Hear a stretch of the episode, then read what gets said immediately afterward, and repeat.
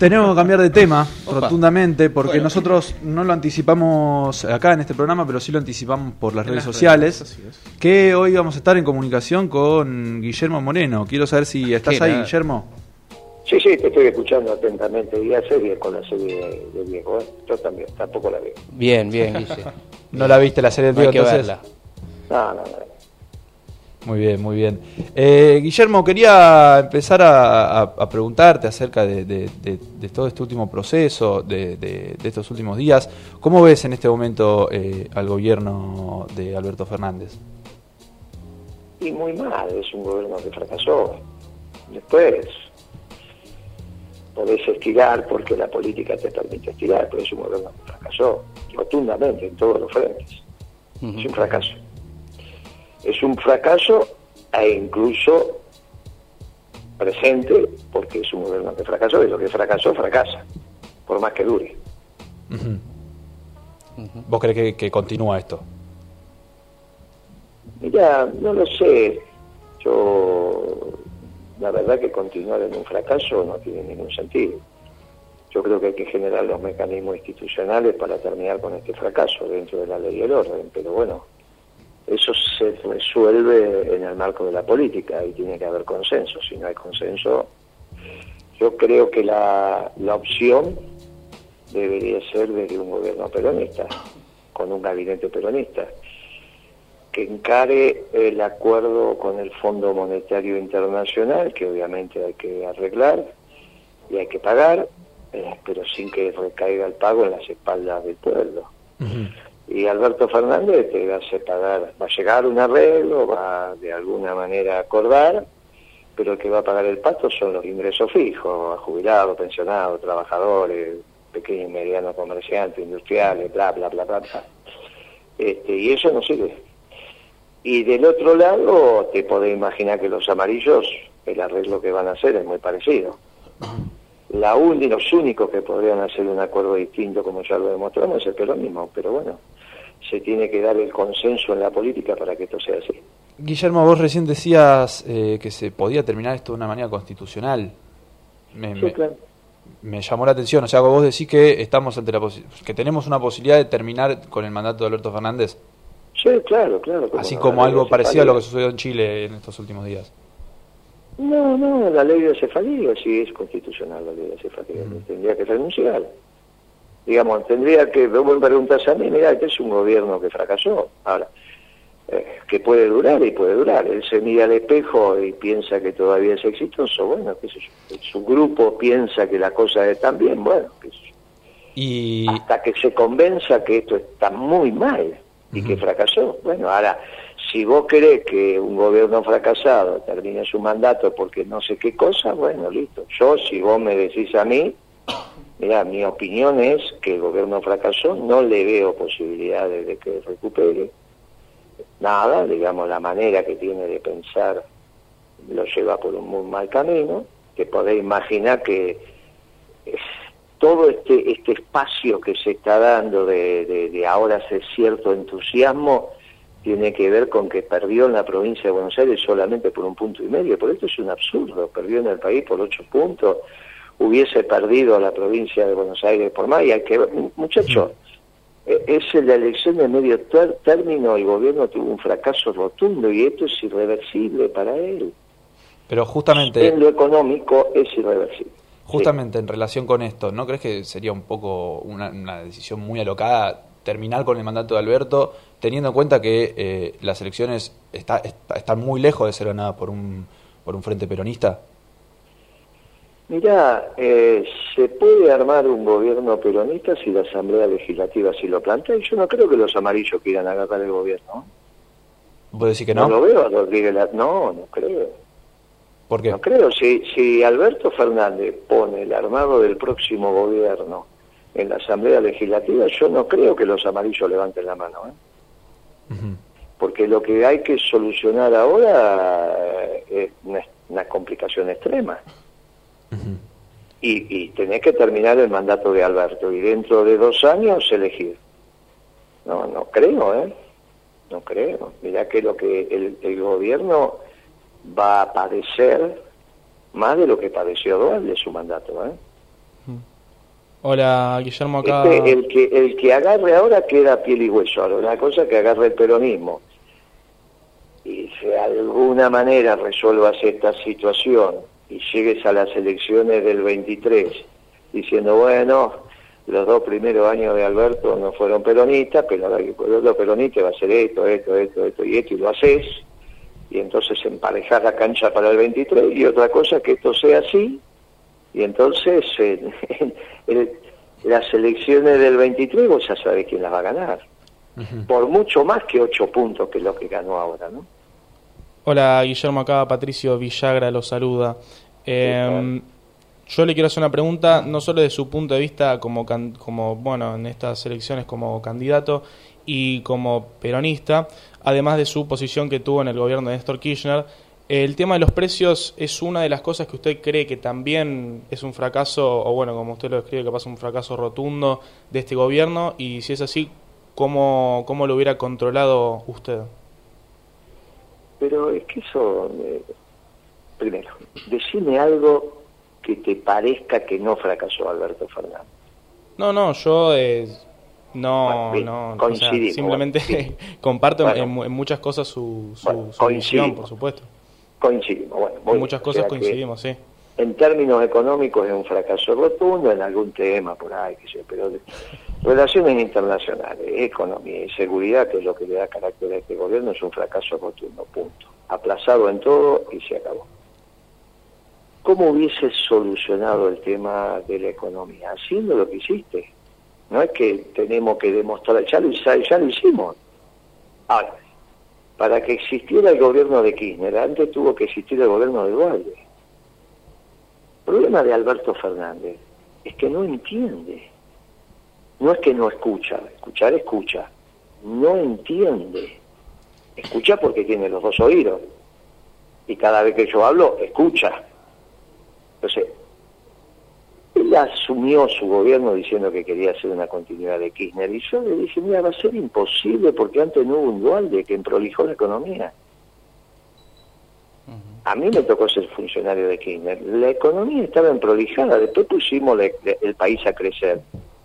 Porque la economía estructuralmente ya estaba arreglada, que fue lo que hizo Dualde y por eso le quedó el pie y hueso si vos no solucionás estructuralmente la economía, no podés hacer nada. ¿Qué es lo que le pasa a Alberto Fernández?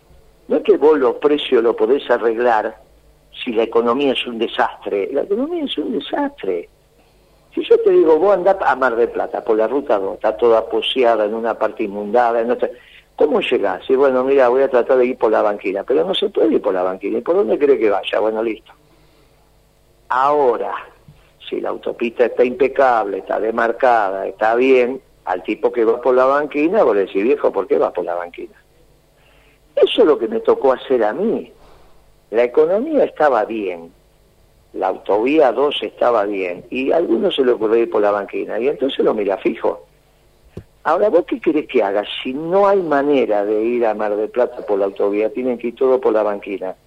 ¿Qué cree que haga el secretario de Comercio? No es un problema del secretario de Comercio. Entonces la pregunta, como está formulada, no tiene respuesta más de decir, mira muchacho, no se puede agarrar esto por el lado de los precios.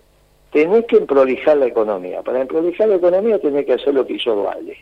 No lo que hizo Alfonsino, lo que hizo la Alianza. Bueno, él hace lo que hace Alfonsino y lo que hace la Alianza. Porque no tiene otra alternativa, tiene una economía desquiciada entonces tendría que haberse dado cuenta que primero tenía que ordenar la economía, que si quería ser Kirchner, primero tenía que haber un dualde. No hubo un dualde, bueno, listo. Entonces, o te dedicas a vos ser dualde y pagar los costos políticos y que das vos piel y hueso para que después siga otro peronista, tal cual hizo dualde, o te transformas en Alfonsín. Bueno, él se transformó en Alfonsín, una mezcla de Alfonsín y de la Rúa al mismo tiempo. Bueno, ¿qué quiere que haga? Ya está, fracasó. Fracasó. Y no tiene soluciones, porque ahora, si quieren prolijar la economía, que lo que van a intentar hacer con el acuerdo con el fondo, encima, como lo va a hacer sobre la espalda de los trabajadores, los jubilados, los pensionados, lo único que te termina pasando es que en el 2023 vas a estar peor, no vas a perder por punto, por muchísimo más. Y pones en peligro la continuidad del peronismo, que es lo que quieren los amarillos, por eso se refriegan las manos. Por eso dicen, no, nosotros no tenemos nada que ver, que gobierne este. Y este, porque piensa que la provincia de Buenos Aires solo perdió por un punto, hace un acto y dice, no, ahora vamos a empezar. Bueno, empezar, ¿desde qué dijo que ahora vamos a empezar? IPF, IPF, que es la empresa más importante y donde él tiene el 51% de las acciones, porque las, las acciones de IPF están en manos del Poder Ejecutivo y el Poder Ejecutivo es unipersonal y la maneja el presidente o lo que él designe,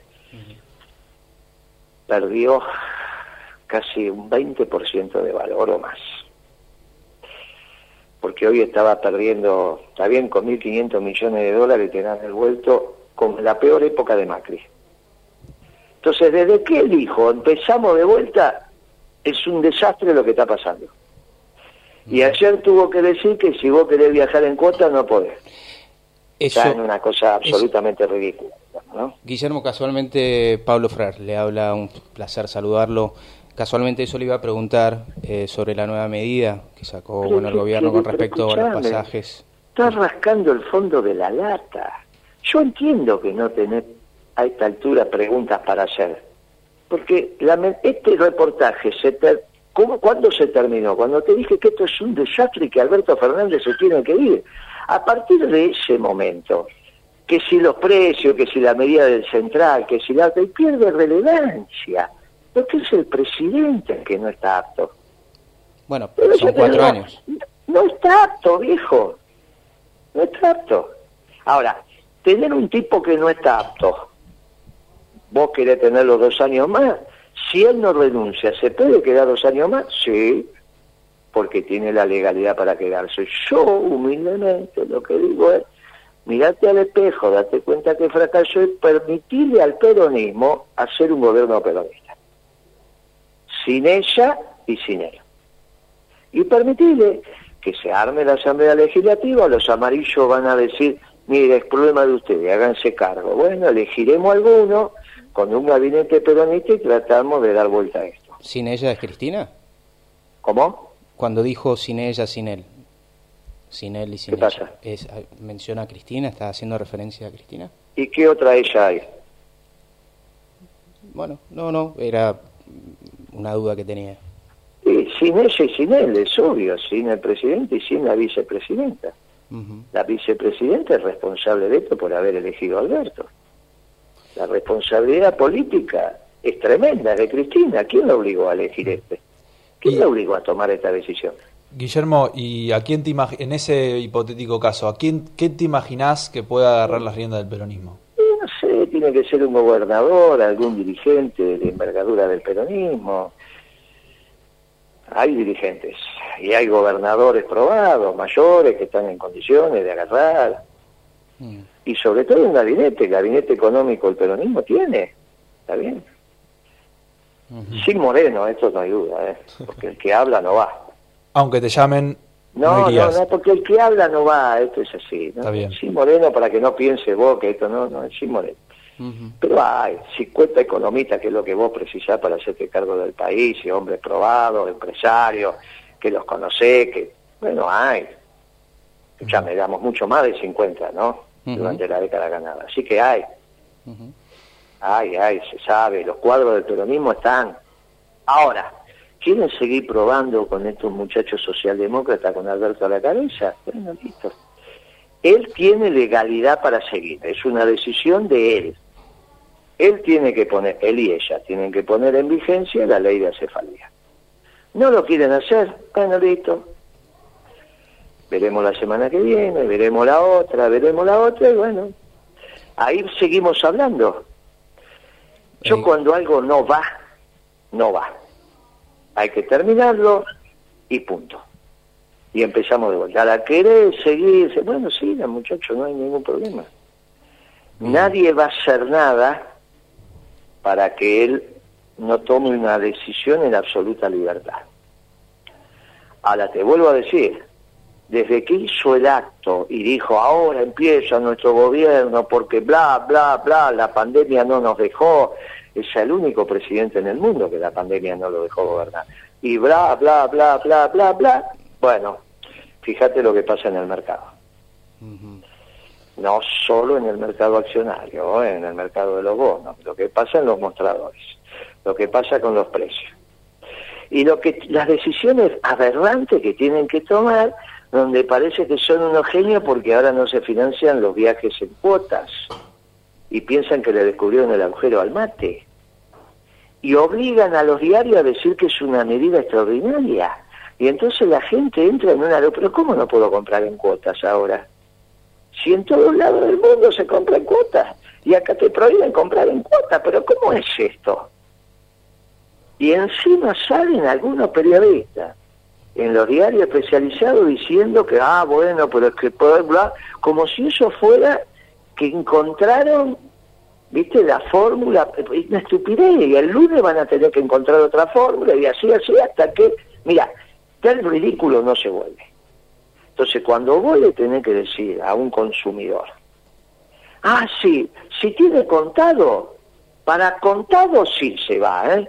Pero si es en cuotas no lo dejo. ¿Vos te imaginas tremenda estupidez de todo un directorio de una institución importantísima como es el Banco Central que los hace, los ponen en ese lugar?